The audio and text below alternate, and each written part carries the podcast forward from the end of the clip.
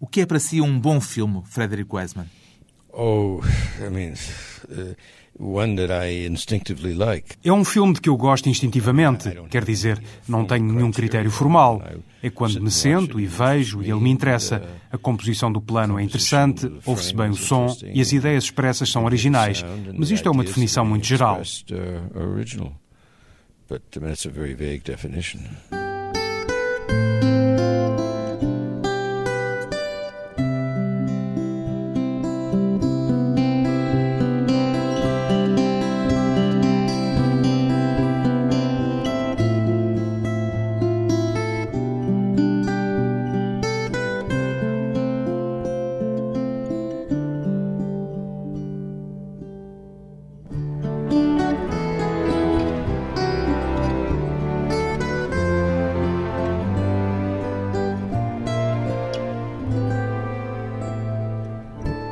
Wiseman, 73 anos, cineasta, documentarista.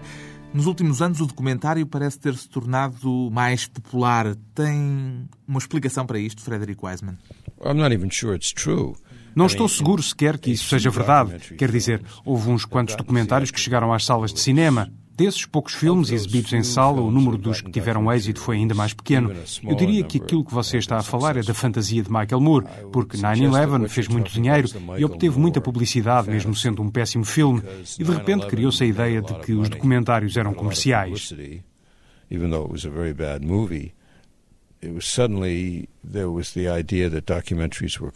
Em Portugal, para lhe dar aqui o nosso exemplo, praticamente não se estreavam documentários nas salas de cinema e nos últimos anos estrearam-se vários, muito poucos, eh, claro, mas por comparação com a total ausência anterior, houve, apesar de tudo, algo que mudou. Bem, isso é bom. Creio que está a acontecer a mesma coisa na América, mas aquilo que eu estou a querer dizer é que, em comparação com o grande número de documentários que são produzidos, são muito poucos os que são exibidos e, de entre esses que são estreados, a maior parte não tem sucesso comercial. Eu acho que isto é uma pena. Gostava que acontecesse o contrário. Eu julgo que é importante desfazer a fantasia de que, de alguma forma, os documentários se preparam para tomar o lugar dos filmes de Hollywood em termos comerciais. Ainda não são suficientemente populares para isso. Well, not that popular. Assim tão populares, não, é verdade. Qual é a importância da televisão hoje em dia para quem faz documentários? Bem, eu só posso falar da minha própria experiência. Eu faço os meus filmes para que eles sejam vistos no grande ecrã. A realidade é que a maior parte deles tem sido mais vista na televisão, na América, na televisão pública. Alguns foram exibidos pela televisão portuguesa, ou em França, no canal Arte, ou em Inglaterra, na BBC. Mas qualquer filme fica melhor num ecrã grande. A televisão tem sido extremamente importante para mim na América, porque os meus filmes são, em parte, não na totalidade, financiados pela televisão pública, PBS. Teriam sido impossíveis sem esse apoio? Teriam sido impossíveis sem isso, seguramente. Por isso estou muito grato à PBS pelo apoio que me tem dado ao longo dos anos. Nunca trabalhei com ou para uma televisão comercial na América. Porque não o convidam ou porque não aceitaria mesmo que fosse convidado? Ambas as uh, coisas. Em primeiro lugar, não me convidam. Em segundo lugar, por exemplo, há muitos anos, quando fiz Basic Training, em 1971, o filme foi exibido na televisão pública. É um filme de 89 minutos e o programa 60 Minutos da CBS ligou-me e disseram-me que uh, gostavam de exibir o filme, se eu podia reduzi-lo a 54 minutos. E eu disse-lhes, uh, não, se gostaram dele com 89 minutos, exibam-no com 89 minutos. Não é o mesmo filme com 54 minutos. E a mesma coisa aconteceu com o Elf o filme de quase 3 horas. O programa 60 Minutos ligou-me a perguntar-me se eu podia fazer uma versão de 54 minutos. Eu disse-lhes que não.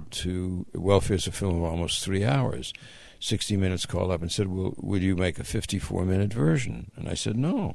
Eles queriam fazê-lo caber no formato televisivo. Sim, mas era uma ideia estúpida, porque uma versão de 54 minutos já não é o mesmo filme. É inevitavelmente ainda mais superficial e não teria o mesmo ritmo, nem nada. Uh,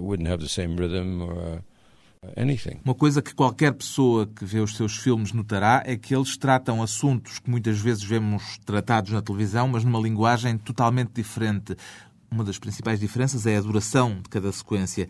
Isso corresponde a uma reflexão de ordem teórica da sua parte? Well, I mean, obviously it's something I think about, but I, I don't think about it in relation to Bem, é evidente que isso é algo em que eu penso, mas não penso como forma de estabelecer um contraste entre aquilo que faço e o que é feito na televisão. É algo em que eu penso com a intenção de encontrar a melhor maneira de apresentar o material que tenho. É esta a questão do filme, portanto, penso muito nesse aspecto. Nos seus filmes não há aquela pressa a que estamos habituados na televisão a toda a hora. Well, no, I não, não tenho pressas, porque creio que o material dos meus filmes é complicado e julgo que tenho uma obrigação, para com as pessoas que me autorizam a filmá-las, fazer refletir essa complexidade no filme final. Há quem o considere, pelo facto de ser desde há muito tempo um cineasta que lida com a realidade muito de perto, Há quem o considere o precursor de uma vaga recente de programas de televisão que pega precisamente em aspectos do dia a dia, como por exemplo a série Caps, em que as brigadas de polícia eram acompanhadas por câmaras de televisão. Como é que reage a essa afirmação de que o seu trabalho terá aberto caminho para esse tipo de programas, Frederick Wiseman?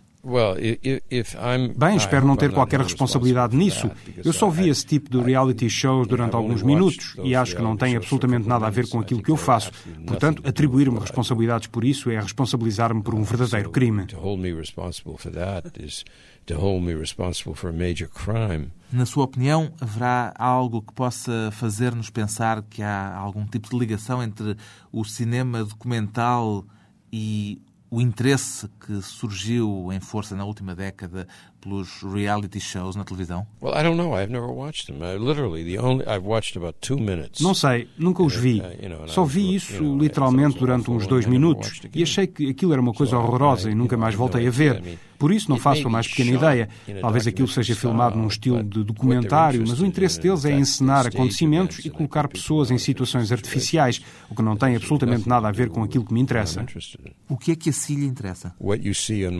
É aquilo que vê nos meus filmes. Claro, mas como é que descreveria isso que procura ao fazê-los? Well, I mean, I'm not uh, Eu não estou a contornar a questão quando lhe digo que é aquilo que vê nos meus filmes, porque estou interessado em fazer uma série de filmes relacionados tematicamente e que explorem a forma como vivemos hoje em dia, durante este período em que eu estou a fazer estes filmes. O meu tema, em particular, é a vida americana contemporânea. Fiz um conjunto de filmes tematicamente relacionados uns com os outros que exploram, espero eu, que em detalhe e com algum grau de complexidade, diversos aspectos da vida americana ao longo dos últimos 40 anos With some degree of complexity. Various aspects of American life over the last 40 years. Sente-se de alguma forma um jornalista com os filmes que faz? Well, I mean, there's an aspect that's journalistic and there's an aspect that's novelistic. Bem, há neles um aspecto que é jornalístico e um outro aspecto que é literário. Não é jornalístico no sentido em que os meus filmes passam na televisão entre um ano e 18 depois de terem sido filmados. Dificilmente poderão ser uma notícia de última hora, mas talvez sejam jornalísticos do mesmo modo que um longo artigo numa revista vista acerca de uma determinada questão. Mas, do meu ponto de vista, os meus filmes são mais literários do que jornalísticos, porque o modo como eu os edito tem mais a ver como um romance é escrito do que com o modo como são escritas as peças jornalísticas. Eu não tenho a intenção de provar uma tese quando faço um filme. Tenho a intenção de explorar um lugar e os temas do filme emergem a partir da experiência de estar nesse lugar e da possibilidade de estudar o material durante a montagem, normalmente pelo período de um ano.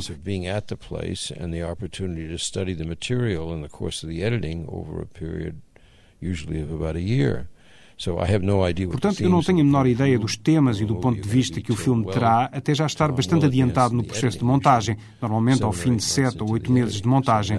Nesse sentido, aquilo que eu faço acho que tem muito mais a ver com o processo da escrita de ficção do que com o que quer que seja, embora tenha esse aspecto jornalístico.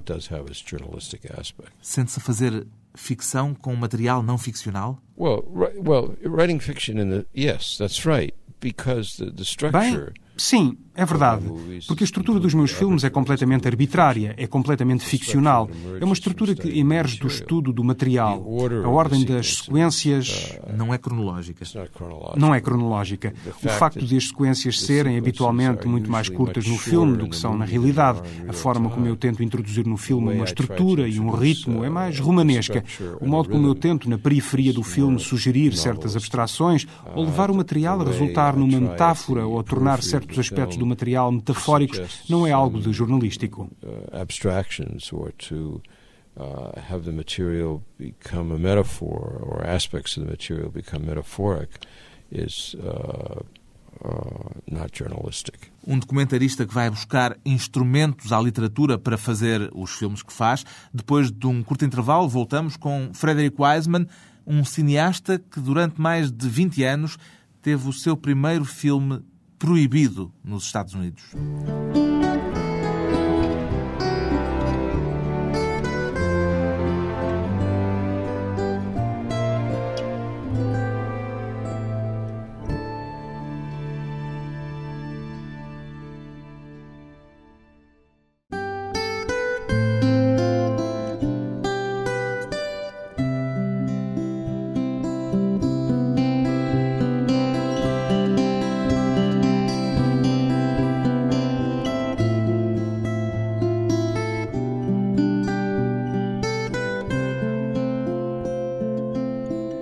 Regressa à conversa com Frederick Wiseman, no mais reconhecido documentarista norte-americano vivo. Por que é que não gosta de ver aplicada aos seus filmes a expressão francesa cinéma vérité, cinema verdade, que é tantas vezes usada para falar da sua obra, Frederick Wiseman? É que isso é tão pomposo. Quer dizer, a noção de que está ali a verdade parece-me extremamente pretensiosa. É a versão de uma pessoa a partir do que viu e ouviu. O seu principal objetivo ao partir para os seus filmes é fazer deles um documento de âmbito social ou criar um objeto estético, um objeto artístico? Bem, o que eu tento fazer, acho que não tem de haver uma distinção entre uma coisa e outra. Quando se lida com pessoas concretas, há sempre um aspecto de ordem social, mas eu não faço os filmes com a intenção de. Não são filmes com uma tese.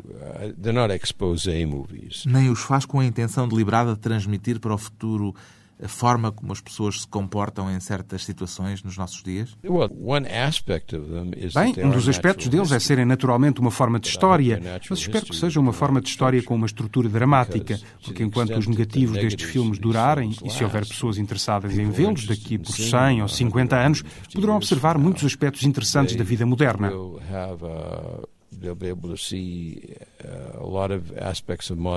Podem vir a servir para um historiador do futuro como documentos. Sim, teria sido maravilhoso se pudéssemos ter hoje filmes sobre, digamos, o período da Revolução Americana ou sobre o que aconteceu na América no século XIX.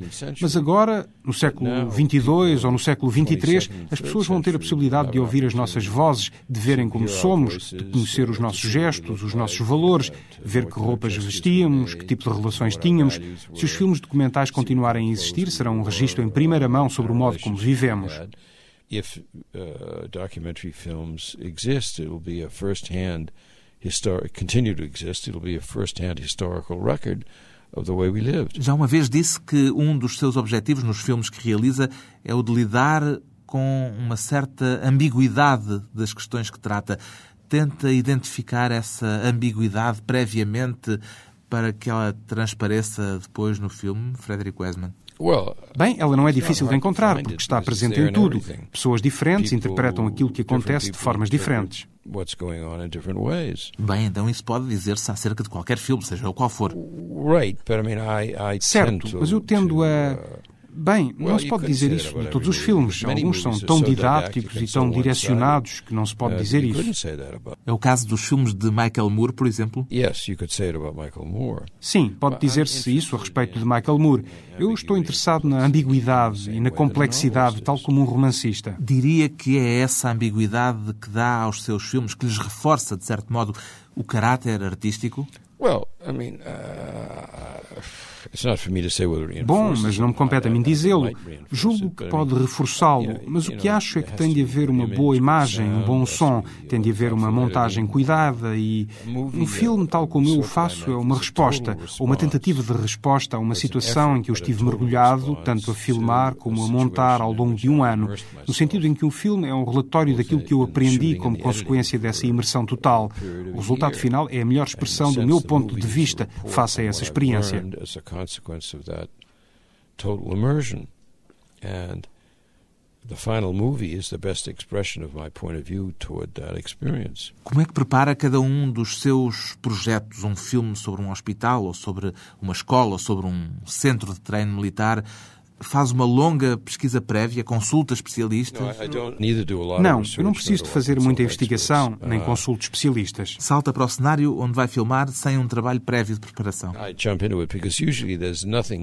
Salto para lá, porque normalmente não há nada escrito sobre o lugar particular que é o tema do meu filme. E como eu não enceno nenhum acontecimento, aprendi a confiar na minha capacidade de julgar a situação, seja ela boa ou má. É por isso que eu digo que o momento da filmagem é a pesquisa. O que eu quero dizer com isso é que, como nenhum dos acontecimentos é encenado, quando vou para a situação, limito-me a ficar de olhos e ouvidos bem abertos em relação às coisas que me interessam com a esperança de que, se eu conseguir uma boa coleção desse tipo de acontecimentos, poderei descobrir ali, em resultado dessa acumulação, um filme. Isto é como o velho clichê do escultor que descobre a estátua dentro do bloco de pedra. No decorrer de 6 a 12 semanas de rodagem, acaba por acumular entre 80 a 140 horas de filme. O meu trabalho na montagem é encontrar o filme dentro daquelas bobinas. Mas há sempre um momento inicial. Em geral, o que é que o faz pensar que um determinado local ou uma determinada situação ou um determinado tema pode ser o ponto de partida para um filme seu? Bem, é um palpite. Há algo de parecido com lançar os dados em Las Vegas neste tipo de filmes. Quer dizer, eu limito-me a decidir que um assunto é um bom assunto. Vamos falar de casos concretos. Por exemplo, o primeiro filme que fez, Cat Follies. Como é que partiu para ele? Não era evidente nos anos 60 que se pudesse fazer um filme sobre uma instituição de saúde mental. Eu era professor de Direito e uma das cadeiras que dava tinha a ver com o Direito Criminal e a Medicina Forense. Eu costumava organizar visitas de estudo com os meus alunos aos sítios onde os futuros clientes deles poderiam acabar se eles, enquanto advogados, não viessem a fazer um bom trabalho, representando-os. Um dos lugares onde eu os levava era aquela prisão para condenados inimputáveis. Na realidade, era uma prisão de máxima segurança chamada Bridgewater. Portanto, quando me cansei de ensinar Direito e decidi que queria fazer filmes, pensei que Bridgewater Bridgewater poderia ser um assunto, um documentário. Foi-lhe difícil obter autorização para filmar lá? It was difficult. It took me a year and a half to get permission. Foi difícil. Levou-me um ano e meio até ter autorização, mas acabei por consegui-la. O resultado foi um filme que se tornou uma forma de denúncia das condições em que aquele hospital-prisão funcionava? Era esse o seu objetivo? É complicado porque não é uma denúncia completa da instituição. Bridgewater era um lugar horrível, portanto, uma parte desse horror aparece no filme, inevitavelmente. Mas o filme não retrata só coisas horríveis, mostra também algum afeto em relação aos detidos, em particular da parte dos guardas.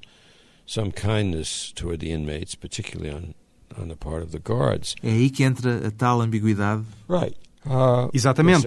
Os psiquiatras eram incompetentes. Os assistentes sociais não percebiam nada, mas alguns dos guardas eram bastante decentes no seu comportamento relativamente aos detidos. E não nos podemos esquecer que as pessoas que estavam naquela prisão, não todas, mas muitas delas, tinham cometido os piores crimes que possamos imaginar. Não eram, portanto, um grupo de pobres vítimas inocentes. Algumas seriam, poucas, mas a maioria eram pessoas que tinham feito coisas realmente horríveis e que tinham sido consideradas demasiado doentes para virem a ser julgadas. Portanto, eu senti ah, que era meu dever, enquanto cineasta, refletir tudo isso. Não dizer apenas que o lugar era horrível, mas, além de dizer que o lugar era horrível, dizer ou sugerir algumas das razões porque um lugar como aqueles tinha de existir. Uh, Prisões para inimputáveis existem em todas as sociedades. O seu filme foi um choque tão grande que acabaria por ser censurado. Esteve banido durante 24 anos. Como é que conviveu com isso, com o facto de ter um filme censurado durante mais de duas décadas? Obviamente não gostei, mas com o passar do tempo interpus um recurso e depois outro, que acabou por ter como resultado que o filme foi libertado. O seu caso, no entanto, é extraordinário. Um realizador norte-americano com um filme proibido. Sim, é. E foi. O Estado do Massachusetts ficou embaraçado com o filme e, em vez de dizer de facto aquilo é um lugar horrível e deixámos Wiseman fazer o filme para que se tomem medidas, não apenas em relação a Bridgewater, como em relação a outras instalações semelhantes pelo país fora, em vez disso, as pessoas que me deram autorização para filmar, uma delas em particular, pensou que a sua carreira política tinha ficado em risco quando se soube publicamente que me tinha dado autorização para realizar o filme e não foi lá muito corajoso e processou o filme. So he wasn't very courageous, and so he got he started a lawsuit against the film. Considera o facto de ter tido um filme proibido durante um quarto de século um ultraje ou também, em certo sentido, uma espécie de medalha, uma condecoração, Frederick Wiseman? Evidentemente, uh, não gostei, mas pensei que todo o pretexto para o processo era tão estúpido que sabia que acabaria por me ser dada razão. E foi. Sabe, eu sou uma pessoa paciente. Tive de esperar 24 anos, mas acabei por ganhar e o Tribunal de Massachusetts acabou por declarar que o filme estava protegido pela primeira emenda da Constituição Americana e que podia ser exibido livremente. Essa sua experiência e os problemas que ela lhe criou fê-lo alterar alguma coisa no modo como a partir daí viria a tratar os projetos em que se envolveu? Well, em vez de fazer o meu segundo filme, High School, no Massachusetts, filme na Pensilvânia. Isso mudou. Para além disso, não mudei mais nada. A minha técnica sempre foi a mesma. Quer dizer, gosto de pensar que mudou no sentido de refletir aquilo que eu aprendi, mas a técnica de base continua a ser a mesma. O que aconteceu é que trabalhei em muitos sítios por todo o país, o que é bom. Já lhes perdi a conta, mas acho que trabalhei em 24 estados diferentes. Portanto, relativamente a este objetivo geral de fazer um registro atual, em filme, da vida tal como eu a experimentei, foi boa ideia trabalhar em muitos sítios diferentes.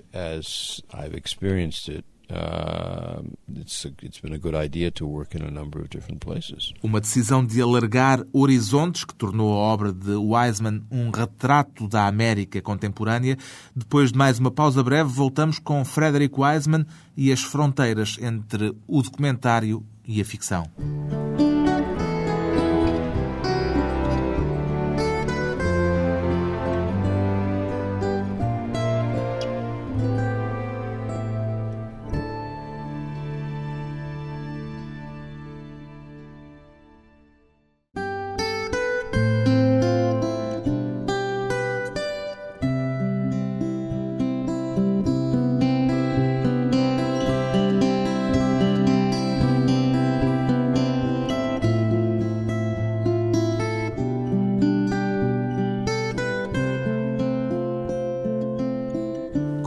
Para a conversa pessoal e transmissível, o cineasta norte-americano Frederick Wiseman. Qual é o seu método de trabalho, Frederick Wiseman? Pede autorização a cada uma das pessoas que surgem nos seus filmes para poder usar a imagem delas ou pede autorização apenas à instituição onde vai filmar? Tenho de ter autorização da instituição para poder ter acesso ao local com uma câmara, mas depois disso não peço autorizações escritas, peço autorizações filmadas. Por outras palavras, vou ter com alguém, explico-lhe o que estou a fazer, digo-lhe que a máquina está a gravar, tal como a sua está a gravar neste momento, e isso fica gravado no meu gravador. Então pergunto, permite-me que eu use a sua voz e a sua imagem num filme? E quase sempre as pessoas dizem sim. And uh, I then say, Do you agree that I can use your picture and voice in the movie? And almost invariably people say yes. Já houve quem lhe recusasse essa autorização? No.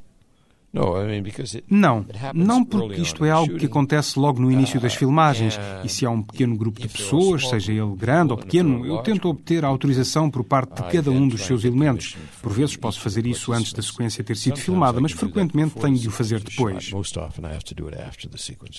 Até que ponto é que as pessoas, sabendo que estão a ser filmadas, até que ponto é que alteram os seus padrões de comportamento habituais? De que modo é que a presença da Câmara interfere com a forma como as pessoas agem? A minha experiência é de que a maior parte das pessoas não modifica os seus comportamentos.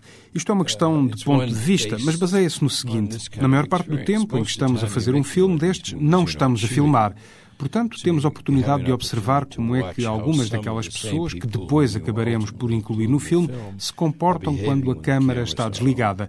A segunda razão para eu pensar isto é o facto de achar que a maior parte de nós não tem capacidade de, subitamente, mudar o seu próprio comportamento e de representar papéis diferentes.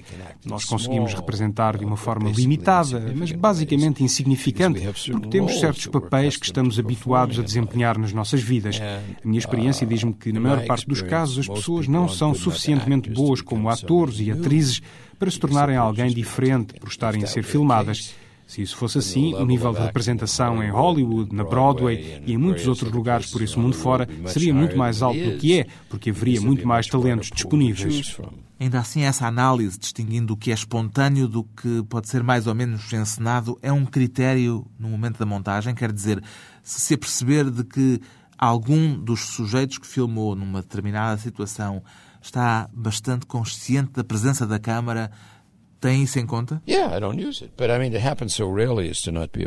Claro, não uso, mas isso acontece tão raramente que não é realmente um problema. As questões que lhe interessam hoje e o tipo de escolhas que faz, por exemplo, na sala de montagem, alteraram-se à medida que foi fazendo filmes e que foi acumulando experiência, Frederick Wiseman? Não, eu sempre me interessei por um conjunto muito variado de assuntos. Ainda agora acabei um filme sobre uma companhia de balé em Paris. Antes disso, fiz um filme sobre um parlamento estadual e aquilo que farei a seguir há de ser sobre algo de totalmente diferente. Portanto, interessa-me escolher assuntos que reflitam diferentes níveis de classe e diferentes tipos de experiências. Por exemplo, Welfare, o filme que eu fiz sobre o sistema de segurança social de Nova York, teve como reverso Aspen, no Colorado, que é uma das cidades mais ricas do país. Isto é, há sempre imensos contrastes. E eu preciso de. Alguns documentaristas pensam que os únicos temas que valem a pena para se fazer eh, bons filmes são os pobres.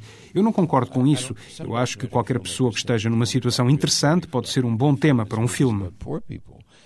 I mean, I, I don't agree with that. I think any people who are in an interesting situation are a possible subject for a movie. Alguma vez passou por situações em que as coisas tenham corrido mal ou em que os sujeitos dos seus filmes tenham subitamente mudado de ideias e ao verem que estava a filmar algo que eles pudessem considerar comprometedor, em que nessa altura tenham tentado impedi-lo de filmar ou lhe tenham dito que não poderia usar aquele material? Não, nunca me foi dito que eu não podia usar algo. Houve uma situação quando comecei a fazer o filme que se viria a chamar Law and Order, filmado em Los Angeles, com a polícia local, em que ao fim de uma semana de trabalho me foi dito que poderia fazer tudo o que quisesse, excepto andar nos carros patrulha. E como não havia patrulhas a pé, aquilo acabou por ali. Depois disso fui para Kansas City e tive total liberdade para fazer o filme. Como é que as instituições, nomeadamente as instituições públicas, reagem normalmente aos seus pedidos para filmar as atividades e as instalações dessas instituições norte-americanas? De uma forma geral, acho que obtive autorização para filmar em todos os casos em que a pedi. Portanto, isso nunca foi um problema. Depois do filme estar feito, os responsáveis quase sempre gostam dele da primeira vez que o veem. Obrigam-no a mostrar-lhes o filme antes de o tornar público? Não me obrigam.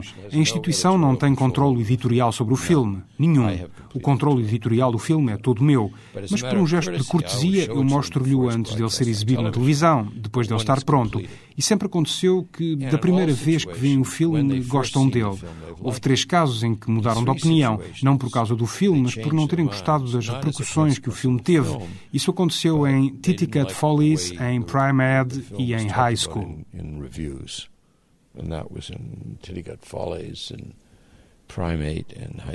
Tanto quanto li, também já fez dois filmes de ficção. Right. Uh, Serafita's Diary and The Last Letter. É verdade. Serafita's Diary e The Last Letter. A sua abordagem enquanto cineasta foi muito diferente nesses casos? Totally different. Totalmente diferente.